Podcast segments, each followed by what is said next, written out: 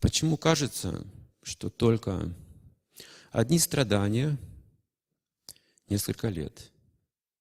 Это глубокое невежество вопрос. Что делать? Хороший вопрос. Ну, как бы от души. Искренне, честный вопрос. Это означает, что человек сосредоточен на себе все это время. Поэтому испытывает безысходность. Познать себя нужно в служении другим. Нельзя замыкаться в себе. Не путайте самоосознание с эгоизмом.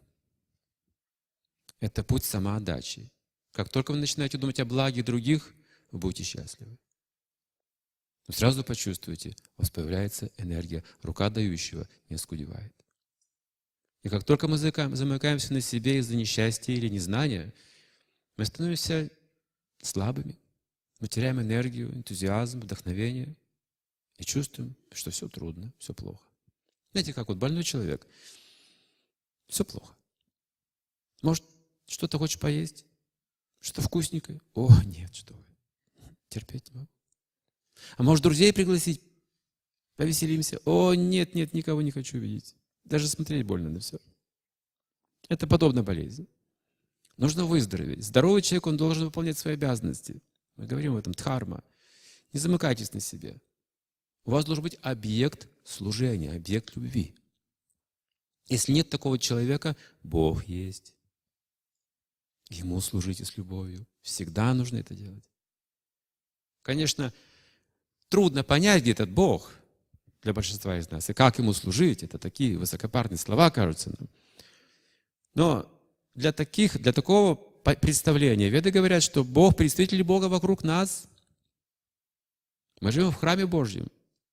Старший представитель Бога, муж представитель Бога для жены, мать представитель Бога для своих детей, царь представитель Бога в своей стране. И много-много описывается. Нужно просто видеть, где применить свое служение, где наша любовь и доверие. Проблема в том, что если мы никого не любим, не доверяем, это тяжелое положение. Нужно найти людей независливых, нужно хорошее общение. Нам всем необходимо хорошее общение, духовное хорошее общение, где нет зависти, где нет выгоды, где никто нас не будет обманывать. Ну, я же нашел такое общество людей.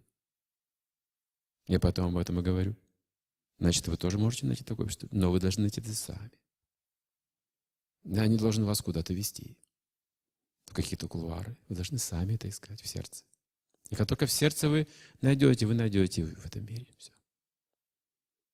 Когда ученик готов, гуру сразу придет.